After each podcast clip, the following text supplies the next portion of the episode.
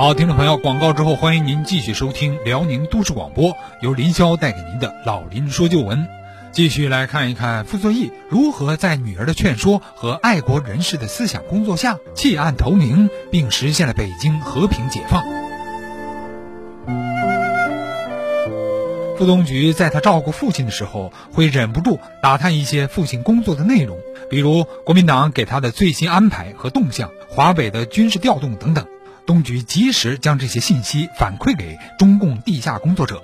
这期间，东菊还会和父亲谈心，告诉父亲民间的疾苦，告诉他进步的思想，并劝说父亲不要跟蒋介石走上绝路。傅作义饱经风浪，他是何等精明之人！在和女儿的交流中，很快呢，他便看出一些端倪。女儿总是希望他能够拥护共产党，于是就问他：“你是不是加入了共产党？”怎么老是和我说这些？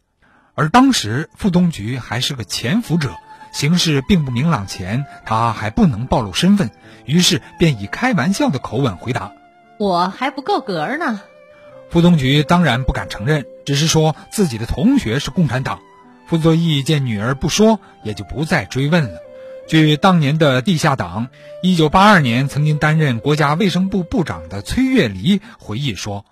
傅东菊同志每次见我，总是高高兴兴的，满面笑容，不慌不忙地把他父亲的情况原原本本地告诉我。傅作义有时思想斗争激烈，唉声叹气，发脾气，摇火柴，甚至想自杀。对他这些细微的情绪变化，我们都很清楚。有时候头天晚上发生的事儿，第二天一早我就知道了。这些都及时的写成了电文，由交通员迅速送译电员，再送到地下电台，直接报告给刘仁同志。在和傅作义相处过程中，傅东菊也进一步认识了父亲。他发现父亲一直在偷偷的读毛泽东写的《论联合政府》，还对其中的一些内容做了笔记。面对内战，父亲也很矛盾。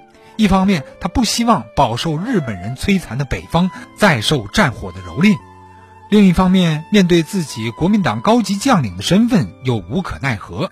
于是，傅东菊便频频出击，既传达一些共产党的主张，又根据上级安排告诉傅作义：现在摆在咱们面前的只有两条路，要么投降，要么起义。处在矛盾中的傅作义断然拒绝。起义，我对不起蒋先生的期望；投降，我傅作义又太没面子了。面对这种情况，傅东菊没有放弃。一九四八年十一月初，当蒋介石让傅作义率大军南下的时候，而傅作义坚持认为坚守华北是全局，退守东南是偏安，表示要坚守平津，确保海口。